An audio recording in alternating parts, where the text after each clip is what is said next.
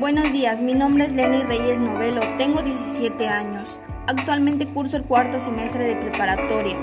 El día de hoy les hablaré acerca del diseño de contenido y las herramientas de colaboración con respecto a las comunidades virtuales profesionales, de negocio y educativas.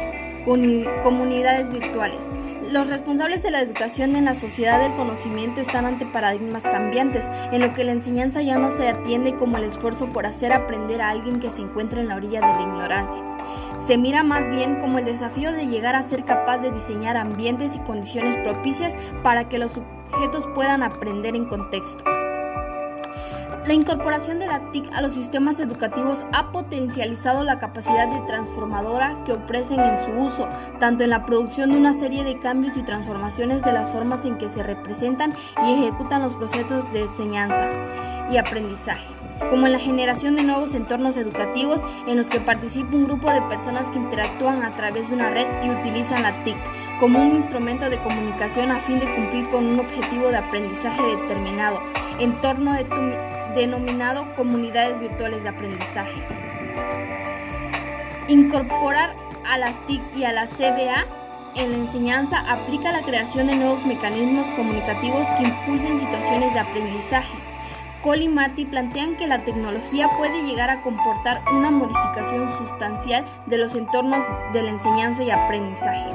Al fin y al cabo, ante la situación que presentamos el día de hoy por la pandemia, el diseño de contenido es esencial para mostrar la información de manera atractiva e interesante. Además, influye en el grado de legibilidad, el uso del espacio, así como la presentación coherente de la identidad de marca.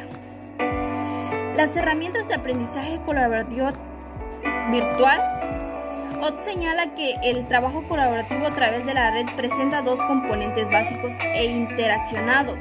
El tecnológico, conformado por los sistemas de comunicación, gestión de la información y construcción de conocimiento y el humano. Integrado por la manera en que las personas organizan su trabajo y se comunican, la gestión de grupos, aspectos relacionados con el sistema de trabajo en grupo y en la dinámica de grupos.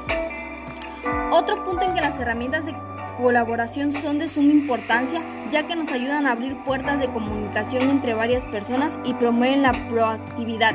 Estas herramientas también pueden ser posibles intercambio de documentos, audios y videos.